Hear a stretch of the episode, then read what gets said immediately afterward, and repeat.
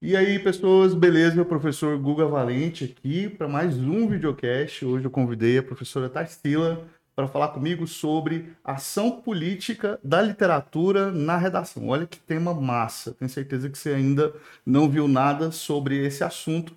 Eu queria pedir para minha amiga professora Tarsila falar um pouco sobre a sua formação, sobre o seu trabalho, como é que é? Bom, eu trabalhei com redação durante muitos anos, né? Já corrigi Enem, já corrigi Unicamp, UFG, conheço várias provas. Hoje não é um trabalho que eu faço, mas tem essa experiência e tem também a formação em literatura. Então, eu acho interessante a proposta do tema de hoje, porque dá para juntar essas duas linhas de formação. Eu sou hoje professora em teoria literária na UFG, na Faculdade de Letras daqui, Campus Goiânia, e mestre e doutora pela Unicamp, e acabei de terminar um pós-doc, que é bem politizado, é, sobre a representação de mulheres mortas na literatura brasileira. Isso foi feito na Argentina. E é isso, gosto de pensar texto, gosto de escrever, sou poeta também. É... Texto é produção de conhecimento, né, Google? Eu acho que a gente pode começar a partir daí. É, a propósito, são três livros já de poesia lançados, né? Tudo durante a pandemia. Sim. Alguns foram produções poé é, ali pandêmicas mesmo, Sim, né? Sentimentos carimbados, principalmente. Sentimentos carimbados. Sim. Tem também a mulher que nasceu sem metafísica. E, e, coisas que máquinas não podem fazer. Coisas que máquinas não podem fazer. Então, Sim. depois, se o pessoal quiser ter acesso a esses livros aí, te acha em rede social. Instagram, Facebook, só falar comigo no direct que a gente Massa. providencia o envio. Massa. Pois é. É, eu, eu, quis te convidar para a gente falar sobre esse tema exatamente por saber como é que é o seu trabalho, exatamente por saber como é que você atua, como é que você pensa o texto, né? E por saber de alguns autores que fazem parte aí do, da sua história, né? Autores que, que você está sempre visitando, está sempre falando sobre eles, sempre relendo, e, e toda vez que, que a gente conversa sobre isso, é a sensação de que aquela releitura traz um novo livro, traz uma nova história, traz um novo jeito de ver as coisas. Uhum. E eu poderia citar aqui o Guimarães Rosa para começo de conversa, assim, que está sempre presente, né, na sua história, assim. Uh, desde a graduação você fala sempre muito do Grande Sertão Veredas e do Tutameia, primeiras histórias e tal.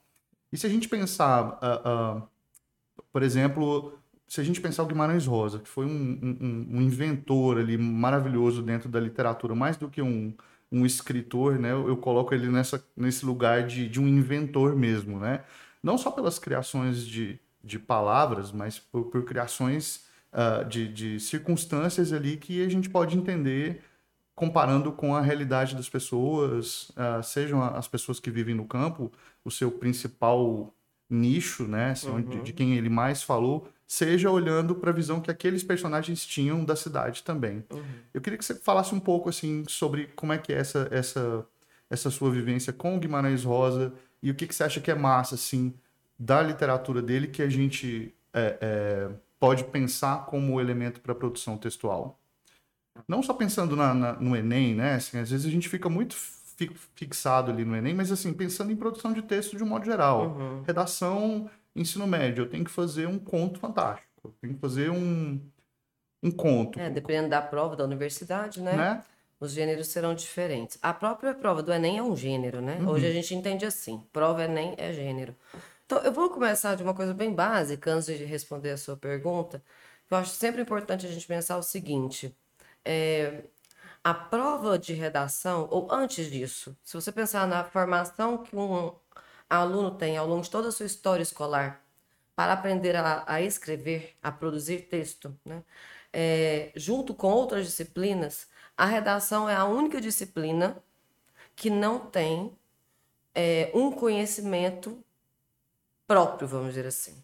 Né? Uhum. Então, a história se volta sobre fatos passados, a química se volta para elementos é, da natureza, assim como a física para os movimentos que acontecem na natureza. Posso estar simplificando, por aí vai, você hum. me entende. A redação trata de quê? De nada. Né? Então, acho que a coisa mais importante, e nisso a literatura entra, a coisa mais importante é a gente pensar que é, quando a gente vai para uma aula de redação, a gente vai justamente para aprender a manipular a linguagem. E aí Guimarães Rosa é um aulão sobre isso, né? Mesmo que seja é, uma parte do, da, daquilo que promove a qualidade, que promoveu a qualidade do seu trabalho, uma, é uma das suas marcas, mas de fato isso é uma das coisas que mais chama atenção. Existe um jeito de produzir é, efeitos de sentido que eu acho que todo texto deveria buscar. Né? A gente não deveria simplesmente ficar focado na, no desenvolvimento de uma tese, um argumento 1 um que sustenta essa tese, um argumento 2 que sustenta essa tese, e no caso do Enem, aquela terrível conclusão em formato de solução, né, que se propõe, que acabou engessando uhum. a prova, e isso tira todo o trabalho de criatividade que a produção textual é, é capaz de oferecer né, para um processo de ensino-aprendizagem. Então, nesse sentido, agora pensando também politicamente, eu acho que não só o Guimarães Rosa que nos faz pensar sobre o homem do campo, o que é estar na cidade, é, o que é lidar com a, a, a, o que eu acho mais importante no Guimarães Rosa, né? O que é lidar com os restos que a modernidade, em seu nome mais bonito, pomposo, que é progresso, quais são os rastros de destruição que a modernidade vai deixando para trás, uhum. né? Porque a gente tem uma política desenvolvimentista, isso faz parte da história brasileira, não é de agora, né? Desde da, da monarquia, a gente, Dom Pedro II já tinha essa visão, né? Vamos olhar para frente, construir ferrovia, a, trazer a, a imprensa, né? Tirá-la de Portugal, conceder o direito de imprimir é, ao Estado brasileiro, como ele fez. Tudo isso é visão desenvolvimentista. Qual é o preço disso? Quase não falamos disso. Guimarães Rosa fala. Uhum. Né? Isso é uma das coisas que eu acho importantes que, que o Rosa traz na sua literatura. Isso é ação política, isso entra como repertório sociocultural produtivo, como é chamado no Enem, mas de uma forma geral, o que se avalia, independente do, da, da chave de correção, é a, o modo como você é capaz. Então, de manipular a linguagem a favor de produzir efeitos de sentido. Então, eu quero produzir um discurso autoritário, eu quero produzir um discurso de humor, etc. São vários efeitos de sentido possíveis, junto com a manipulação de um conhecimento de fato sobre a vida, sobre a realidade, sobre o, as pessoas, sobre a sociedade. Tudo isso a literatura traz. Né? Uhum. Então, nesse sentido, é muito politizado. Uhum. Eu acredito. É, é, é, interessante você falar desses restos de modernidade aí, porque eu não tenho como a gente não pensar naqueles outros autores que conviveram na mesma época que o Rosa, ou talvez antes um pouco, talvez depois, mas que também produziram esse, essa sensação né, de que a modernidade é, era um trator passando por cima e deixando os dejetos de lado. E, e, aí eu lembro do José J. Veiga, que produziu muita coisa crítica nesse sentido a partir do, do interior, né? Uhum. Olhando do interior para a cidade, né? Assim. E com um olhar do fantástico. Né? Exatamente. Né? Porque... Com a máquina extraviada, por exemplo. É, como o Galo Impertinente, Sim. né? Vários contos ali que, que tem essa, essa perspectiva de fazer uma crítica, né? Ah, aproveitando-se dessa, dessa possibilidade de gênero, né? De trabalhar o fantástico que para muitas pessoas o fantástico acaba sendo a, a, um, um, lugar divertido de experimentos sobre algo que foge à realidade. E aí, assim, a gente lendo um pouco mais criticamente, a gente percebe que o fantástico está muito é com o pé no chão. Às vezes o absurdo é a realidade, não é o fantástico, né? Sim, né? e tem uma coisa muito específica no caso uh, do, do, do florescimento do gênero fantástico na literatura brasileira. Quando é que ele acontece de uma maneira muito poderosa? Durante a ditadura. Então, as estratégias de codificação estética do fantástico, elas são muito convenientes para este momento histórico em que a censura está bloqueando todo tipo de produção. Né? Uhum. Então, não, é político também nesse sentido. A forma é política, a gente costuma pensar pouco sobre isso, né? Mas a forma também é política. A ironia é política, a comédia é política, porque ela debocha de um poder que está instituído, né? Assim como o fantástico per, é, permite dizer, é, a partir de uma noção daquilo que seria o absurdo, como você acabo de bem descrever, falar de coisas que estavam proibidas. Uhum. Ou que, se fossem ditas, provocaria perseguição, tortura e morte, como a gente sabe que aconteceu na ditadura brasileira. Né? Eu gosto muito de, de pensar alguns autores ali do final do século, do começo do século XX, final do século XIX, começo do XX, e que produziram é, textos muito potentes para a gente pensar o Brasil hoje. Assim. É, Lima Barreto, né? Eu, eu, eu acho que a ação política do Lima Barreto, enquanto cidadão, né? anarquista, com uma perspectiva muito diferente, do, preto, né? um homem preto, Sim. muito diferente do que a gente tinha naquela época sobre o que era escritor. E, e aí, assim, às vezes, na escola, o Lima Barreto fica restrito ao Policarpo Quaresma, quando uhum. existem tantos outros escritos dele. Memórias do escrivão Isaías Caminha, que é o meu preferido. Pois é, tem muita coisa ali. E você sabe que o Lima Barreto escreveu o primeiro texto de denúncia de feminicídio só, da história do Não Brasil. sabia. Foi. Lá na. Inclusive, o nome não era feminicídio, né? Até porque esse nome foi cunhado agora por uma, norte, uma, norte, uma professora norte-americana na década de 70. O chorocídio. Né? Então, o Lima Barreto é, é esse cara mesmo que precisa, e felizmente está sendo, né? uhum. né? É, resgatado, reestudado. Né? A Flip é, fez homenagem a ele. Quando esses movimentos começam a acontecer, aí também vem o movimento editorial, aí a Companhia das Letras vem em relança. Uhum. Tudo isso ajuda muito e acaba influenciando também no ensino médio. É tão interessante pensar que a literatura a gente pensa que literatura é uma coisa de. Ou é perda de tempo, ou é fuga do tempo, escapismo, uhum. né? Ou. E dentro disso ela é inútil, dentro uhum. dessa concepção ela seria inútil, mas a literatura não existe também. Então não é, ela não só politiza um texto ou discussões ou a própria realidade, como ela também depende de instrumentos políticos e ela mesma é um instrumento poderosíssimo de uhum. poder. Né? Então, é, por exemplo, essa crítica que você acabou de fazer. Por que nós estudamos tão pouco Lima Barreto no, no ensino médio? Porque existe uma concepção de ensino de literatura baseada numa coisa que dificilmente nós vamos abandonar. Essa é a minha luta do lado de cá dentro da universidade. Né? Eu formo professores hoje em dia. Então, os seus colegas de ensino médio passam pela faculdade de letras e vão ouvir da minha boca, se forem meus alunos, né, se foram, que a gente não deve mais usar a noção de escola literária para ensinar literatura. Por várias razões. Em primeiro lugar, porque não existe essa linearidade histórica no que diz respeito a características estéticas. Não existe também, é, se não existe linearidade, não existe evolução. Então, você não sai de uma coisa ruim para ir gradativamente chegando a uma coisa boa, né? É, então, essa, então, eu estou criticando a própria noção de história mesmo, né? Que é, é, o que sustenta o ensino de literatura, que torna o ensino chato e que vai necessariamente escalonar autores, produzir o famigerado cânone, uhum. né? Que aí a gente tem que escolher quem é que a gente vai ler. Uhum. Né? E em pouco tempo, esse cânone ele vai estar a serviço justamente da promoção de determinados autores e detrimento de outros. Né? Então, se tiver que escolher entre Machado de Assis e Lima Barreto, coisa que eu não faria, que é escolher, é claro que o Lima Barreto vai ficar para trás. É.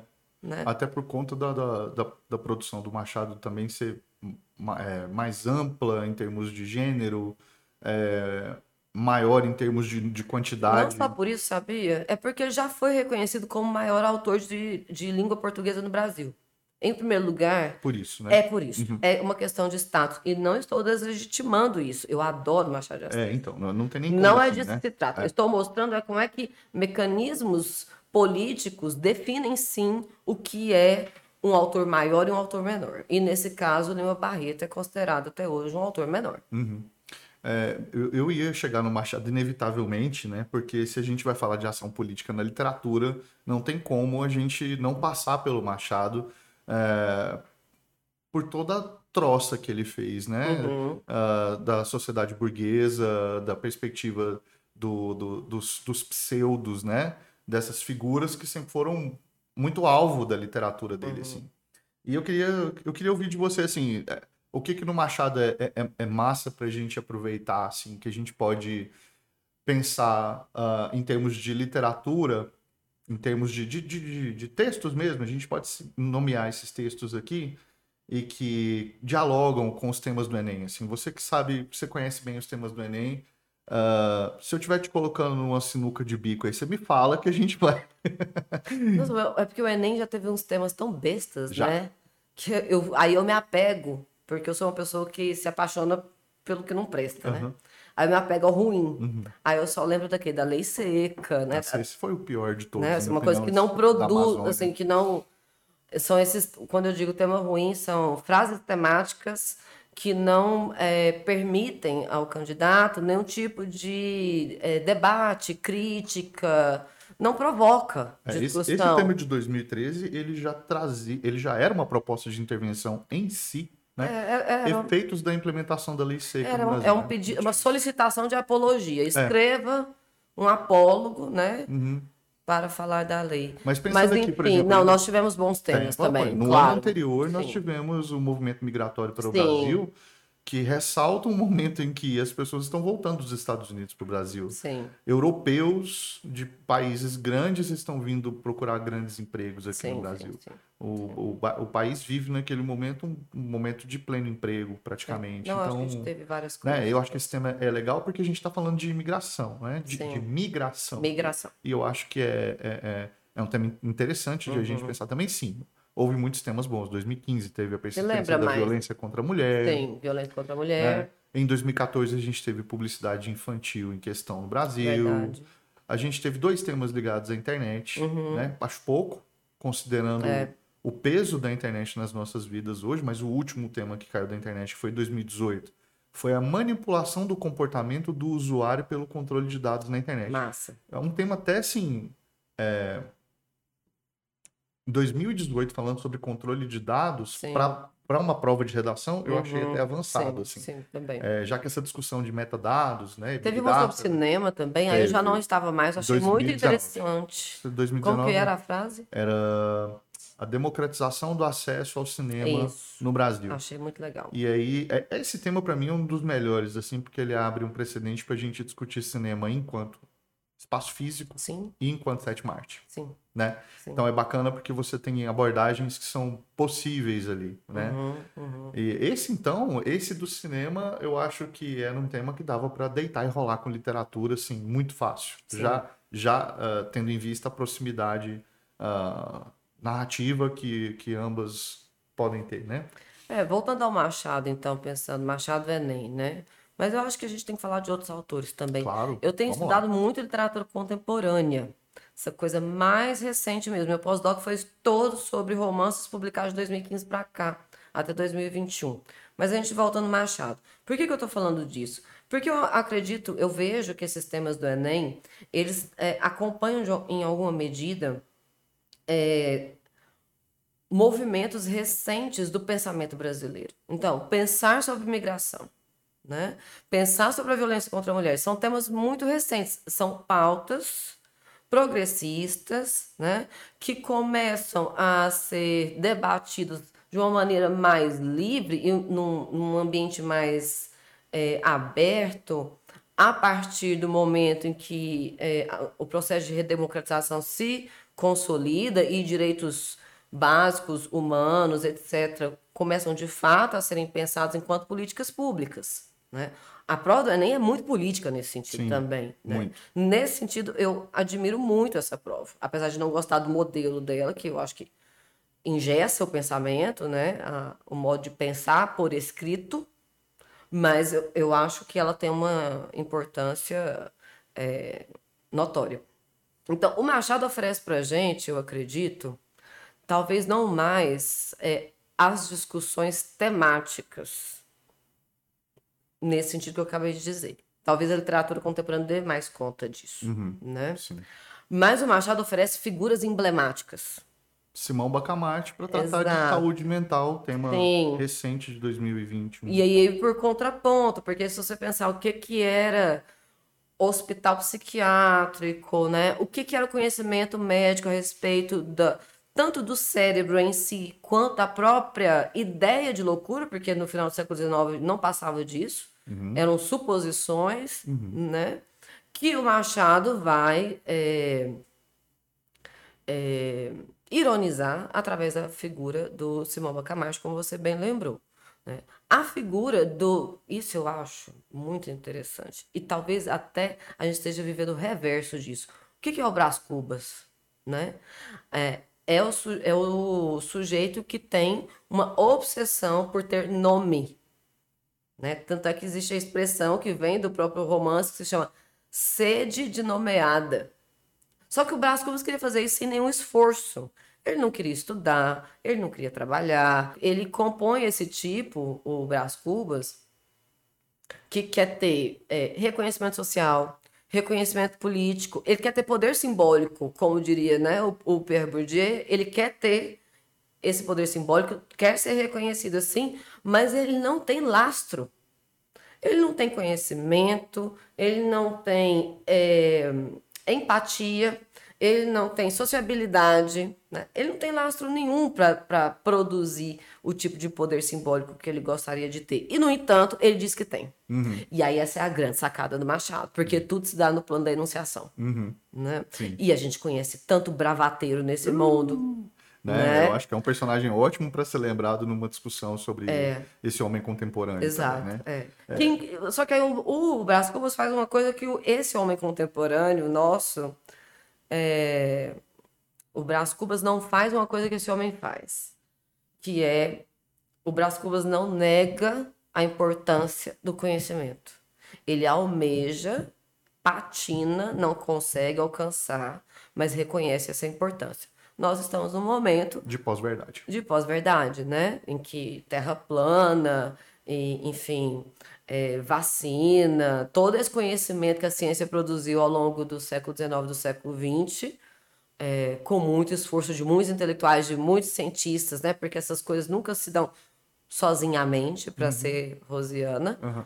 É, e aí, de repente, a gente joga tudo para cima, dizendo, não, simplesmente porque eu não, não acredito. E detalhe, com a ciência dando toda a abertura possível para que teorias sejam derrubadas. Sim, para ser criticada. Ela precisa disso. Se constitui disso. Sim, ela precisa. De um debate constante de, de reestudos e de o que, Revisões. exatamente, a ciência está completamente aberta para isso. É. Não é de dizer assim, não, é uma ditadura na ciência que não se aceita. Não, não, é só. É porque existe uma metodologia é. e a metodologia, a melhor metodologia que a gente tem hoje é essa, uhum. né, para se referenciar. Exato. Né?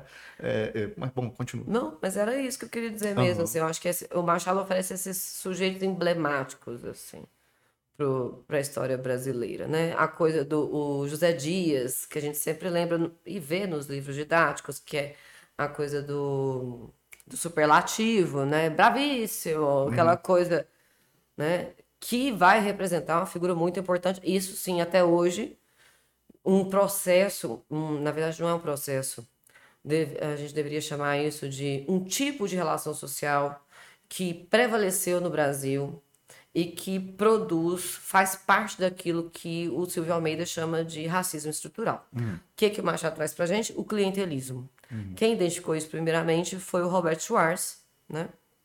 na sua tese sobre o, os romances do Machado, lendo principalmente o Brás Cubas. Mas eu vou no José, no José Dias porque eu acho que é mais fácil de enxergar isso no plano da narrativa do que no plano da narração. Então, o José Dias é esse agregado. Ele é filho de escravo,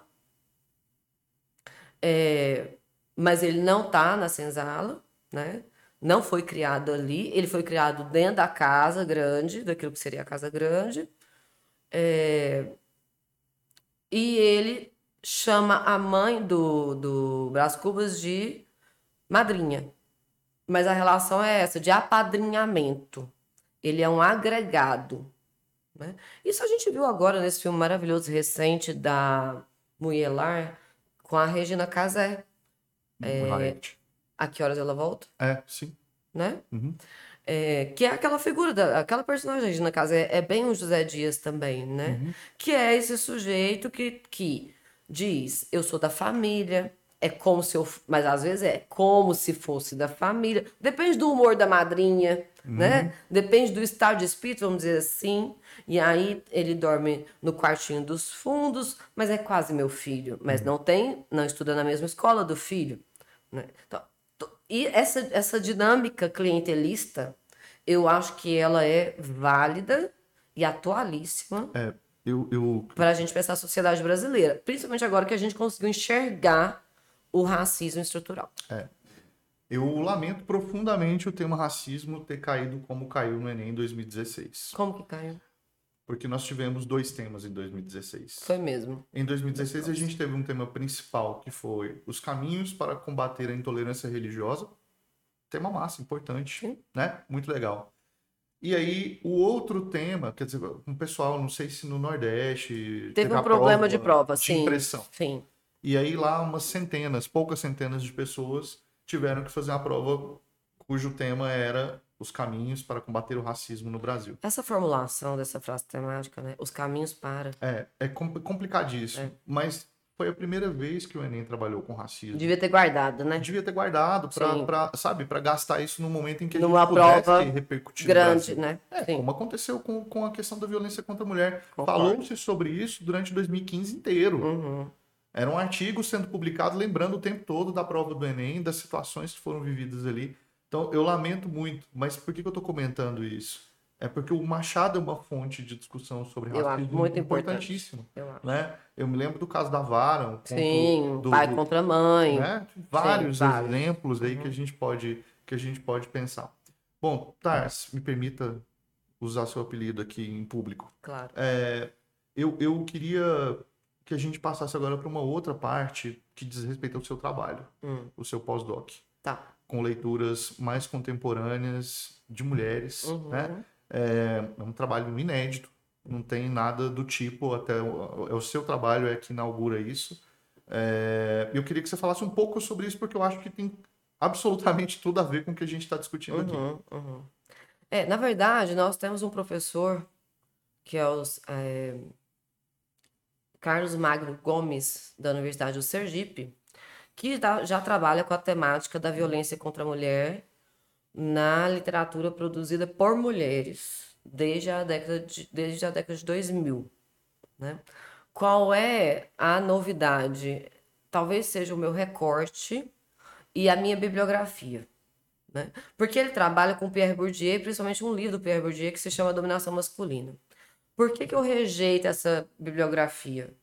Porque nesse livro, o Bourdieu vai, vai, diz: eu vou historicizar ah, os modos é, que levaram, as práticas sociais, né, que levaram a mulher a ser considerada um ser inferior como ela é tratada né, na modernidade. E no final das contas, ele não consegue fazer esse trabalho que ele promete, que é um trabalho de historicização, então, ele é muito criticado por causa disso e ele trata tudo como se fosse uma relação dada pela natureza, né?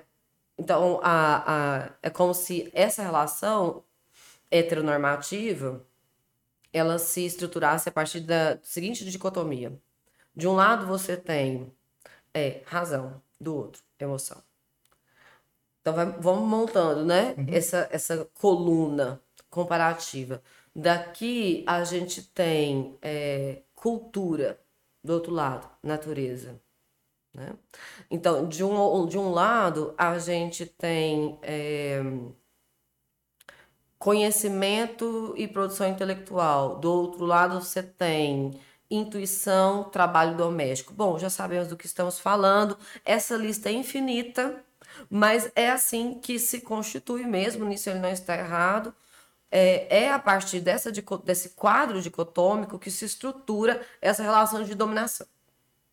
Né? É a partir daí sim que a gente vai entender como é que é possível surgir a violência contra a mulher, uhum. né? porque se existe um sujeito que se sente é, mais inteligente, mais poderoso, que está do lado da razão, e do outro lado você tem um animal, uma selvagem, né? Claro que essa relação de dominação que busca um processo civilizatório, isso vai justificar a violência, inclusive física, uhum. inclusive feminicídio, né? Eu, eu me propus sair dessa leitura dicotômica. Né? Inclusive entendendo é, que não existe um ser mulher.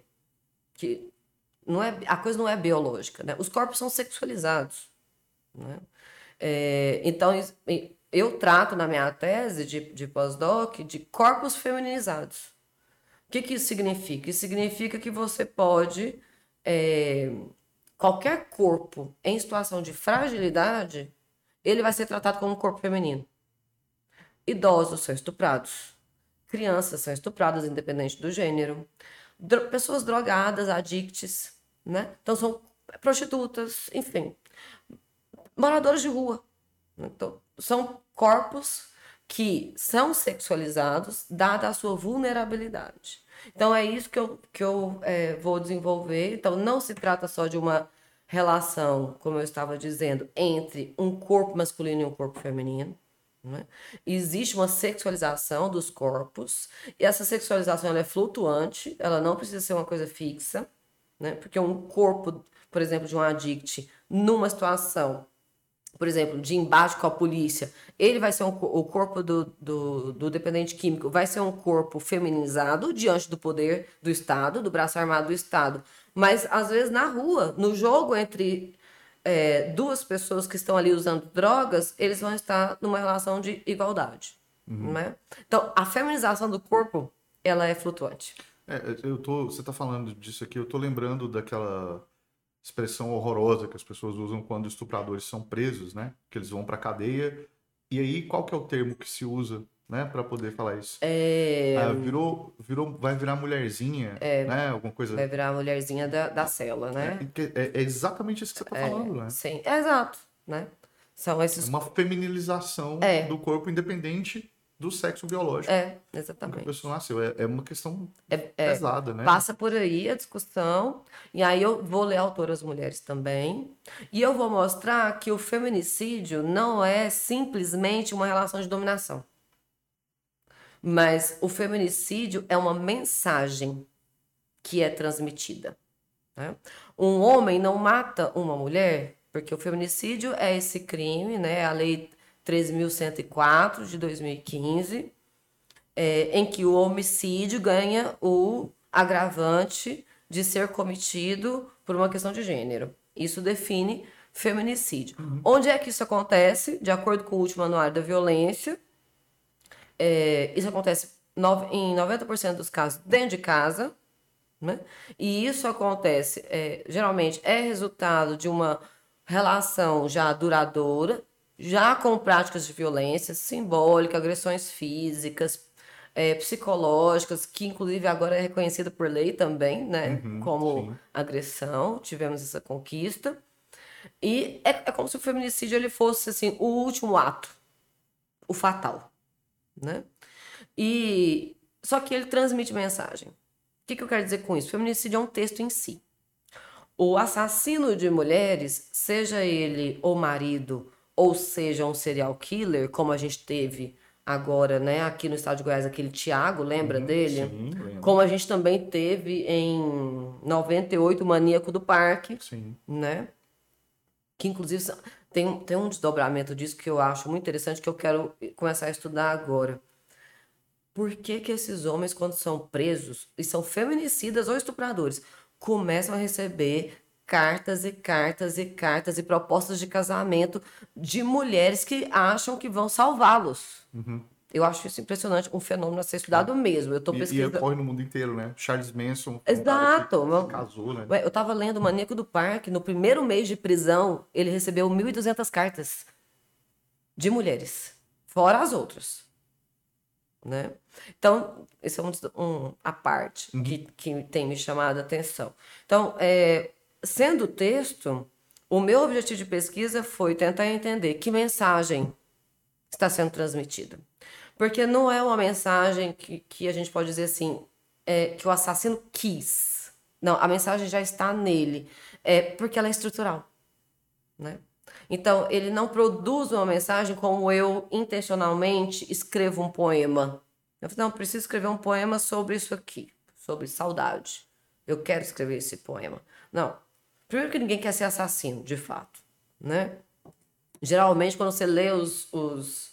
Eu também fui, eu fui ler muito texto jurídico, né? Eu fui ler processo, para saber como é que se narrativiza uhum. o feminicídio, para depois ir para a literatura. Então, tem muito arrependimento, obviamente, isso estraga, isso acaba com a vida da pessoa. Não estou passando pano para macho, só estou dizendo que as coisas são muito mais complexas do que simplesmente essa rivalidade homem-mulher. Eu acho que a gente precisa sair. Isso é uhum. é cortina de fumaça, uhum. né? Isso é uma cortina de fumaça para um problema muito maior. Né? Por quê? Porque a, o assassinato de mulheres ele é ensinado pelo Estado para todos os homens. Não, mas o assassinato como último recurso. O que o Estado ensina cotidianamente através da escola, aí eu vou evocar é, os aparelhos ideológicos do Estado, através da família, através da igreja, através das instituições jurídicas, através da polícia, nós ensinamos os homens a se sentirem dominadores ou superiores, por causa desse quadro dicotômico que eu já descrevi. Nós ensinamos como maltratar essa mulher, como submetê-la, como é, violentá-la, e nós legitimamos, em último recurso, o assassinato dessas mulheres. Então, essa é a minha tese. É uma política de Estado. Matar mulheres é bom para o Estado. Né? É isso que eu proponho. Não é à toa que naquele movimento vocês devem, vocês vão se lembrar que antes da pandemia, em 2019, nós tivemos um movimento na América Latina de mulheres cujo é, grito de guerra é El violador és tu. Uhum. O tu se dirige ao Estado. Uhum. Né? Por quê? Porque as mulheres, elas são. Elas foram escolhidas, não é, vamos dizer assim, pela natureza feminina. Não é disso que se trata, não acredito nisso. Né? É porque, historicamente, a mulher foi marcada dessa maneira. Então, ela é marcada pela metáfora da terra, por exemplo. Uhum. Né? O que, que é a figura do colonizador chegando numa terra que ele vai dizer não tem dono, então eu vou ocupar, eu vou, eu vou explorar, eu vou cultivar, né? Vou expropriar. O corpo feminino é metáfora de terra. Então também é o corpo é território. Então, o corpo também é um ensaio para ocupação territorial. Uhum. Né? Isso faz muito mais sentido quando você lê, por exemplo, um romance como. Então, a primeira dica de romance, né, de, de literatura contemporânea, o romance Mulheres Empilhadas, da Patrícia Mello, que é um romance de 2018, saiu pela, pela editora Leia, e conta a história de uma mulher advogada que é chamada, e isso é real, para ir ao Acre resolver um lote de mais de 200 casos de assassinatos de mulheres indígenas. Lote. Lote. Ou seja, a coisa estava travada ali, porque ninguém queria mexer naquele vespeiro. Porque esses assassinatos, isso é real, tá? É baseado em fatos reais. A, a Patrícia vai fazer pesquisa sobre isso. O Acre, ele, né, um, até ali mais ou menos 2010, ele atingiu o ápice de feminicídio no Brasil. O problema é que esses dados, né, é, muito recentemente, é que eles vêm sendo bem sistematizados, uhum. para que a gente possa ter uma boa leitura deles. Então, é a partir dessa pesquisa, e ela vai é, mostrar para a gente o que, que é esse corpo indígena, feminino.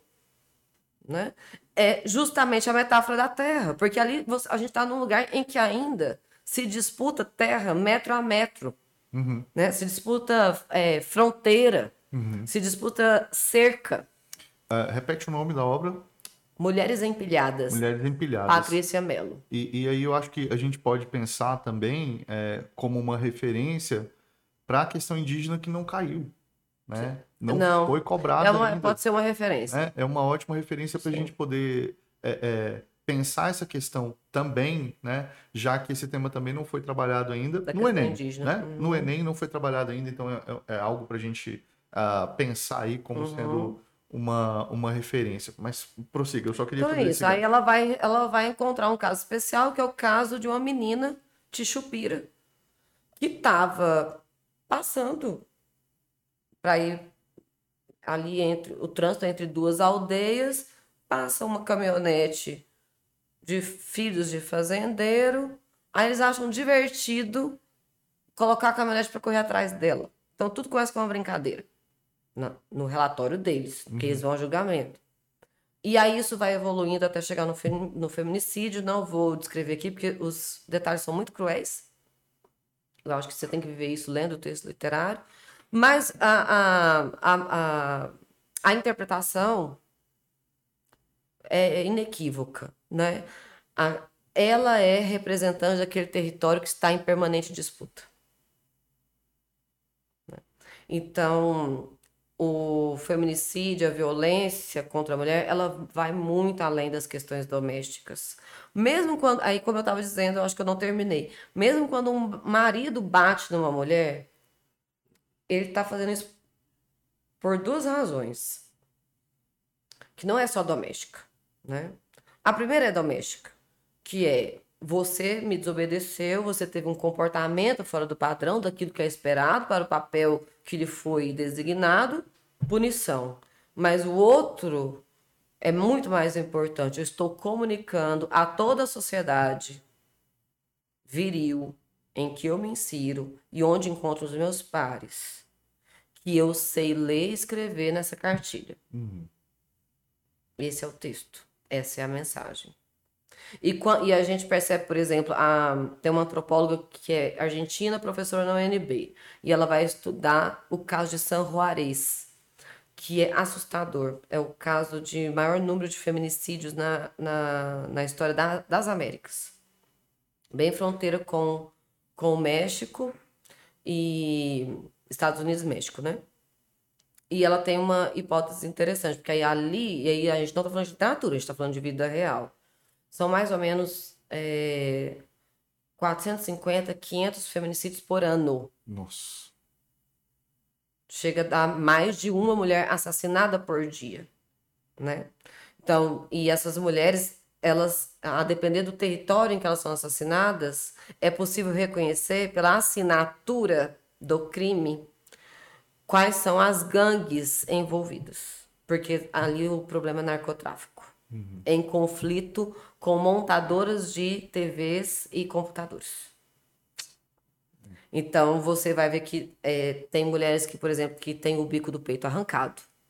Aí, ah, essa aqui é a assinatura dessa gangue que tá mandando a mensagem para o outro grupo, né? Então é, é isso, o corpo é texto, né? E você transmite uma mensagem com esse tipo de coisa. Então a minha pergunta, de uma forma geral, tem sido para a literatura brasileira contemporânea: o que nós, na literatura brasileira, estamos é, querendo dizer, transmitir quais são os sentidos possíveis para as mulheres mortas quando elas são assim representadas no texto literário.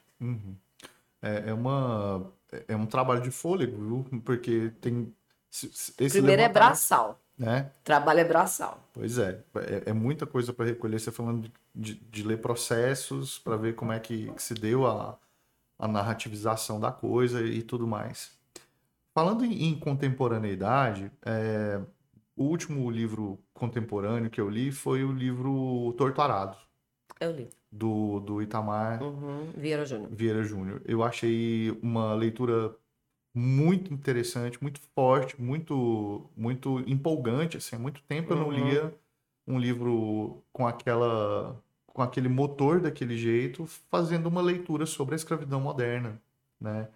Que é outro tema também super relevante aí, que, que não foi discutido na, Movimento ainda. campesinato, né? Né? O mov- a constituição de, de, de coletivos para pensar os Isso. direitos sobre a terra. uma, uma, uma dica de leitura fácil, assim, fácil no sentido de não o tema, o tema é difícil, o tema é pesado pra caramba, é é um livro muito As figuras literárias são, são São. complicadas também. São. Mas, assim, não é para desanimar o leitor. é muito pelo contrário, É para assim. instigar. mas é uma leitura muito dinâmica, assim, Muito. né? Você lê com muita com muita voracidade, assim, Uhum. eu acho que isso é, é uma coisa bacana pra gente destacar aqui também, né? Porque a questão da, da escravidão contemporânea é, é, é algo que também não foi debatido, A- a- não, não, foi, não foi trabalhado ainda em grandes vestibulares. Assim, Velhice foi? isso. Oi? Velhice. Velhice caiu em 2009 numa prova que foi roubada. e aí acabou que essa prova Nossa, não é chegou. mesmo. É né? mesmo. Você lembra? É, sim, eu ainda corrigia nessa época. É, o tema de 2009 era sobre velhice, e aí a prova foi roubada naquele ano, e aí entrou uma outra prova no lugar cujo tema era a, a ética, o indivíduo frente à ética nacional. Sim, sim, sim. Lembro perfeitamente. É, a ironia estava dada ali, É. né? Tinha uma, tinha uma charge do Milor ainda, saudoso Milor, é, que falava sobre, sobre ética e tal. E, e tinha outros textos motivadores ali é, naquela perspectiva. Mas velhice é outro tema também Então, que eu acho super relevante. Porque eu né? queria indicar um livro que acabou de ser. é, que acabou de ganhar o prêmio São Paulo de Literatura. Um romance que eu li recentemente e que foi um sucesso na minha turma. Hum, Uma coisa impressionante. O romance se chama É Sempre a Hora da Nossa Morte. nossa, que título. Título. A galera tá com os títulos Bons, bons, né? hoje, né? Assim, Sim. sangue no olho mesmo. E o romance é narrado em primeira pessoa por uma idosa que, que está é, que tem Alzheimer e que está em, em franco processo de demência. Agora você imagina o que, que é uma narradora em primeira pessoa Nossa, com Alzheimer contando a própria história. Sensacional. E o livro é emocionante, às vezes divertido, traz questões é, muito é, pertinentes para essa experiência da velhice, do Alzheimer, né? tanto na forma quanto no conteúdo.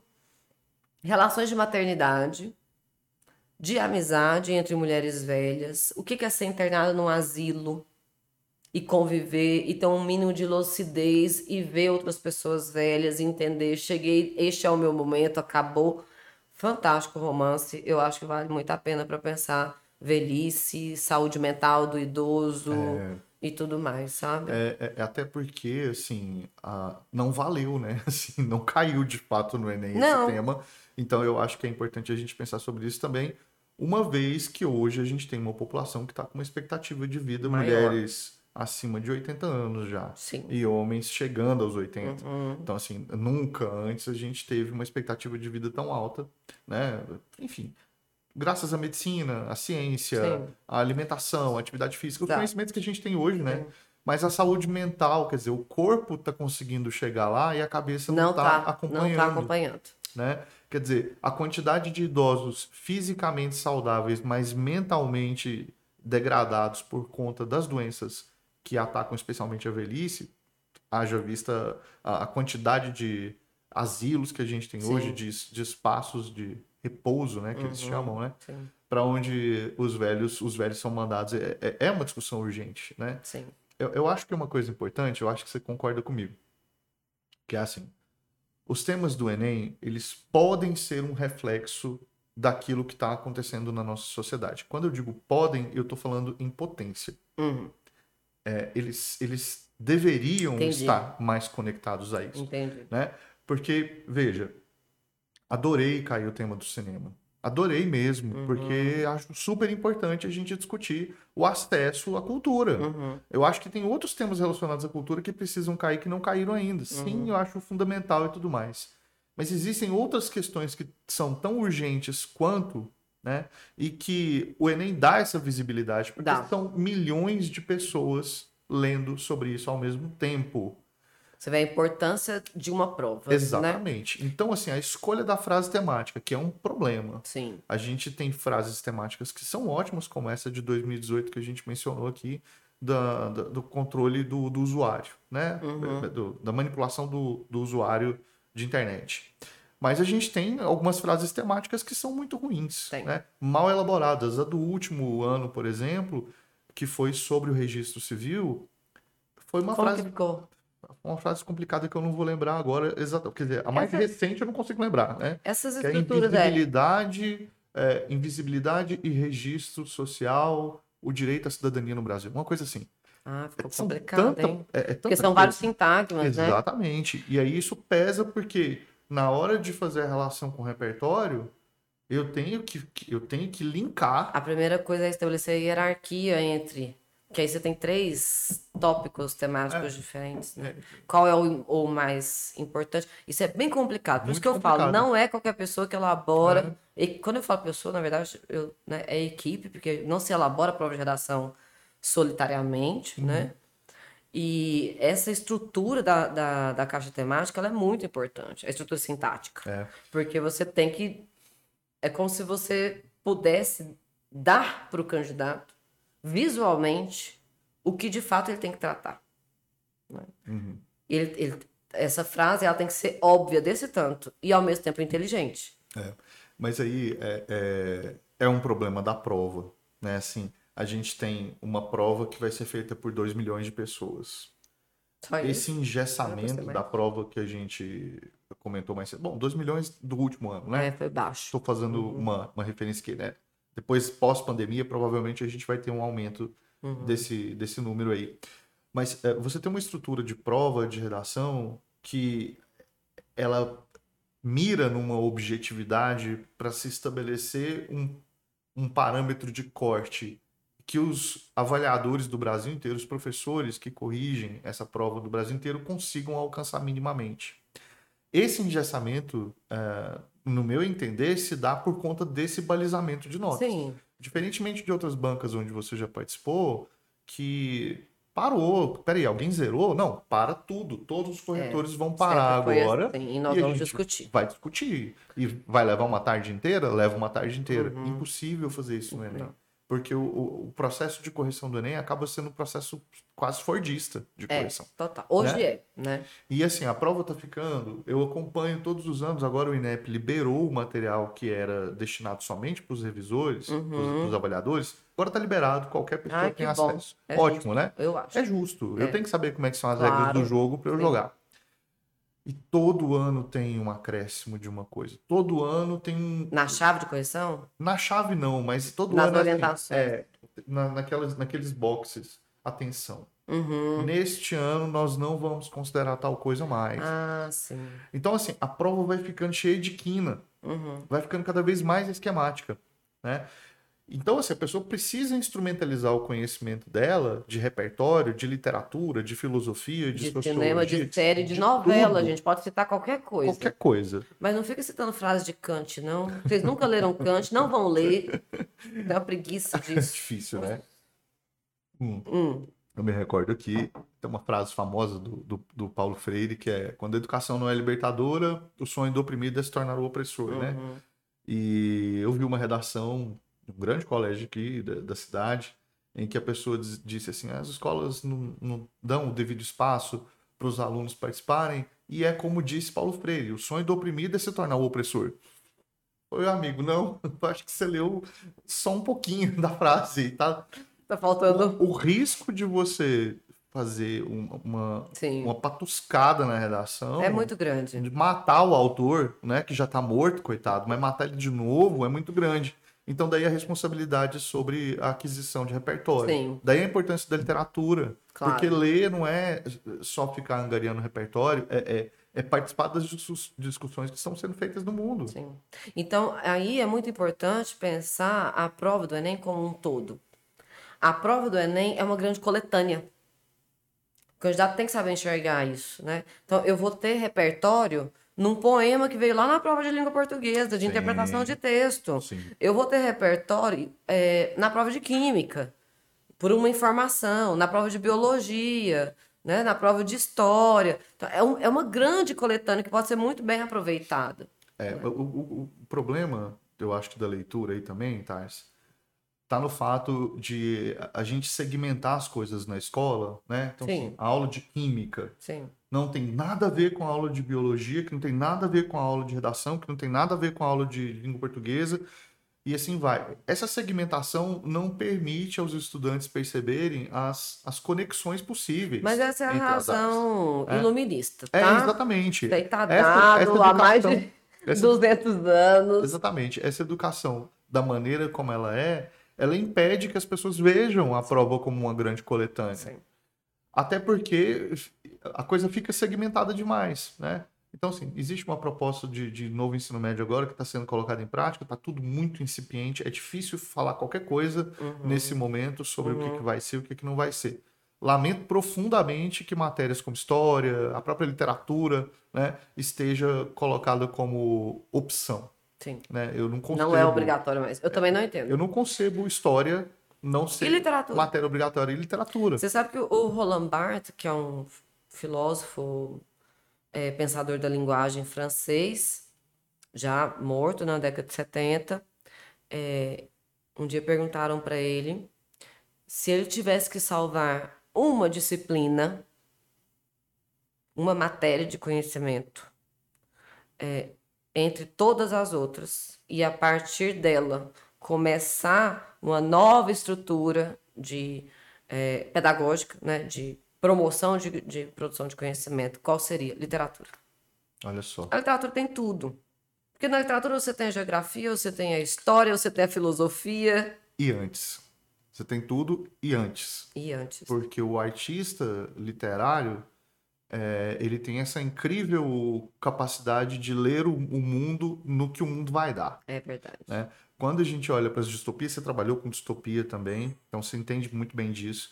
Quando a gente olha para as distopias, né, eu, eu falo isso sempre, as pessoas têm a sensação de que distopia é uma história sobre o futuro. Uh-uh. Não é, a distopia é sobre o presente, né? Se ela se passa no futuro... Ou pode até se passar no pode passado. se passar no passado, claro. Também. Né? Mas é, se ela se passa no futuro, não é porque a história é sobre o futuro, é sobre como o autor enxerga o presente e a partir do presente ele consegue criar um mote Sim. sobre a discussão do que ele vê no futuro. Aí a gente pode mencionar um milhão de narrativas distópicas Utópicas, que... distópicas de ficção científica, pós-apocalíptica, zumbis. Tudo faz parte desse grande universo. Tem literatura zumbi que a gente que a gente pode consumir assim? Eu sei que você é uma grande fã de zumbi do ponto de vista do cinema. Do cinema, então. Eu não, Da literatura? Eu, eu não conheço. Porque eu só tenho essas referências que são dadas pelo próprio cinema, né? Deixa eu ver aqui se, se eu consigo lembrar de algum É conto porque assim, zumbi. a- a- a- o zumbi é uma, uma baita de uma metáfora É. para a sociedade contemporânea. Política social. né? Tem, desde Jorge Política- Romero. Sim, Desde Jorge É, Romero. mas, mas hoje, num mundo ah, extremamente consumista e nomofóbico, dependente de aparelhos eletrônicos para respirar, né? Uhum. a pessoa sai de casa sem o celular, ela tem uma crise de Tem. pânico. Né? É, é, é zumbificado. Sim. Né? Sabe Assim, que eu é me um- lembrei agora de um conto do. Não é isso, tá? Mas é porque tudo a gente pode Sim. interpretar como, assim, oferecendo os elementos necessários para justificar, né? Mas eu me lembrei agora de um conto do Rubem Fonseca que se chama A Matéria do Sonho, em que eu sempre, toda vez que eu acho o conto muito. é- Ele é muito simples, ao mesmo tempo é muito chocante, e vocês vão entender por quê. Mas para mim aquele sujeito é zumbificado. Mora numa pensão, a dona da pensão é uma velhinha e ele é completamente misantropo. Ele não tem vida social. Ele sai para trabalhar, volta, se tranca dentro do quarto. Um dia muito carente, resolve. É um sujeito moderno da década de 80, resolve comprar uma boneca inflável e passa a ter relações com ela, não só sexuais, ele conversa com ela. Né? E aí o conto te faz pensar assim, cara, é tão mais fácil conversar com uma pessoa do que conversar com uma boneca, né? O que que tá acontecendo aqui? Então, o que que eu chamo de processo de zumbificação? Que é o processo de é, mesmerização. Você precisa que o outro seja igual a você. Por que que o zumbi come? Quan- né? Vamos lembrar de Walking Dead, que é o meu preferido, a saga que não termina, aquela desgraça, pelo amor de Deus, não acaba nunca. Então, é- então eu aí há 12 anos acompanhando essa série Sofrendo. sofrendo. Então, é, o zumbi procura o vivo não para matá-lo, mas por- para torná-lo um seu igual. Esse é o, é o projeto da sociedade de consumo. Uhum. Né? É. Então, é isso que acontece com esse personagem do conto do Rubem Fonseca. Ele vai, primeiro, comprar, então, sociedade de consumo tá aqui, e ele vai comprar uma boneca inflável, por quê? Porque ele pode atribuir a ela numa relação narcísica, como é esse processo de, de mesmerização, de mesmificação, se a gente quiser, vai atribuir a ela uma personalidade que é dele. Uhum. E o susto que ele leva o dia em que ele morde o bico do peito dela e ela murcha. E aí acaba a boneca, acabou a brincadeira. Acabou a brincadeira, né? E pra ele é como se alguém tivesse morrido. Como é que é o nome do conto? A matéria do sonho. A Matéria do Sonho. Então, Tá no livro, é um conto. Tá dentro do livro Lúcia McCartney. Uhum. Tá eu não ótimo. lembro o ano. É bom a gente ter essas referências, Sim, porque o sim. aluno, a pessoa que está assistindo aí, ela tem Pode procurar, claro. Você, você me fez lembrar de um conto da Marina Colassante chamado Manequim. Não sei se você se lembra desse conto. Me lembro. Mas é uma história de uma pessoa que vai a uma festa, uma festa chique, assim, de pessoas que tomam vinho e tal. Essas festas chique. E a pessoa leva como acompanhante um manequim de madeira. E Um, coloca um esse, autômato, né? e coloca esse manequim de madeira sentado lá. E todo mundo conversando com esse manequim de madeira. Mas aí todo mundo autocentrado, falando de si o tempo todo, né? E aí depois E ninguém pessoas... percebe? Não, ninguém percebe que é um manequim de madeira, porque ele tá lá sorridente, ele tá lá confortável, sentado. É Aí tem gente que fala bem, tem gente que fala mal, fala que ele é grosseiro, tem gente que, que tá curiosa, que gostou dele demais. E, e é um conto é muito divertido. Uhum. Ele é um conto muito engraçado, assim, Uhum. porque é a desgraça humana. Sim, é- é na assim, sua potência. Exatamente, colocado ali de um jeito é, muito impactante, porque é isso. Uhum. As pessoas estão ali todas dentro de uma normose que elas não conseguem ter alteridade nenhuma de perceber que aquilo Não tem nem pulso. não tem nada. É de madeira. Sim. Você sabe assim, é uma coisa. ah, ah, E é tão interessante porque é o reverso do sonho do princípio da modernidade, né? Quando a gente está ali no ainda próximo da Revolução Francesa e a gente começa a experimentar algumas coisas também da já dos adventos da indústria, é, qual é o grande sonho? Inventar o robô. uhum. Inventar, aí a gente começa a produzir contos, por exemplo, Hofmannsthal, né, que é um escritor alemão maravilhoso, vai escrever é, Isso em que década? isso é 1780, Nossa, é muito antigo. 90. a- Ele vai escrevendo até 1800 e pouquinho, né? É, começo da modernidade mesmo, em termos literários. Então, é, é, a Idade Moderna para a história é a Revolução Francesa, né? Então é isso mesmo. Então ele vai justamente contar. a- é o, o que eu tô dizendo é que esse conto do. O conto do zumbi, o conto desse boneco de madeira que ninguém enxerga como boneco de madeira, é o, o reverso do sonho do princípio da modernidade, em que você queria é, criar, reproduzir a própria vida. Uhum. Então, aí o Hofmannsthal vai ser um exímio criador de autômatos que de uma hora para outra, por alguma razão fantástica, vem daí a noção de estranho pela primeira vez, né? Que vai produzir o fantástico, o maravilhoso, etc. A gente vai começar a pensar sobre isso aí neste momento. E esses é, bonecos ganham vida. né? Aí, aí passa a ser o homem como criador né? Então, não é mais a relação Deus-homem, né? Onde você tinha criador e criatura, agora é o homem criador, ele é o demiurgo, o que produz vida, e a sua obra de arte é o, a grande obsessão é criar outra vida. Como a gente vai fazer com a- depois, na década de 90, com a clonagem, com a ovelha Dolly, Atualmente, com a engenharia genética, com a engenharia genética. que assim, se a bioética não segura, você Sim. vai ter um monte de, de Einsteins com o corpo de Brad Pitt e com, e com a vitalidade do Pelé, né? Assim, É, coisas isso. eh, eh, bizarras, assim, né? É. Tá, eu acho que esse tema é um tema massa. Esse tema de, de, de, de, auto, de automatização, de, de robótica, é um tema também que não, não foi trabalhado É verdade. E dentro da perspectiva do trabalho, a gente pode pensar que existe uma correlação também interessante, não só pela perspectiva social da criação de pessoas, né? As Alexas estão aí, né? As Uhum. Sim, já estão. já estão entre nós aí, né? As assistentes do Google estão aí. Sim. Né? Se eu falar mais alto aqui, a minha conversa daqui a pouco aqui. que Ela, Responde. ela fala, troca ideia direto. É, mas a perspectiva do corpo mesmo, desse que vai estar dentro de casa, né? A, a- eu esqueci do nome da, da, da- daquele robô que trabalha nos Jetsons. Ah, é verdade. Você lembra que tem uma, uma, uma empregada Lembro. robô, Lembro. né? É, Lembrei de uma série muito interessante que eu vou deixar indicada também, que se chama Altered Carbon. Hum. Carbono alterado. sim. Que é basicamente é, contar com a possibilidade de que nós podemos descar- descartar os nossos corpos e trocar de corpo, né? E aí os ricos, os poderosos, têm vários corpos, sempre jovens, sempre feitos de uma, de uma, uma materialidade, uma plasticidade de altíssima qualidade. E já as pessoas pobres, quando morrem, elas não só não têm uma reposição idêntica a si, ao corpo originário, como elas podem ser depositadas em outros corpos. Imagina, você morre, Guga, e aí você vai nascer no corpo de uma pessoa que está câncer, com câncer terminal. Aí você vai morrer de novo. Seu corpo vai morrer de novo. Deus que e assim sucessivamente, né? Aí você vai, enfim. é uma loucura. Thais, eu acho que a gente está chegando ao fim aqui do nosso bate-papo maravilhoso. Foi massa. Eu não vi esse tempo passar. Nem eu. Eu espero que vocês tenham anotado aí as recomendações todas aqui, as dicas todas que a gente deu aqui. Espero que você goste desse nosso bate-papo aqui. E a mensagem é essa, assim, não deixe a literatura como sendo uma, um passatempo apenas. Integre isso à sua vida, não é hábito, porque hábito é uma coisa que a gente faz sem pensar.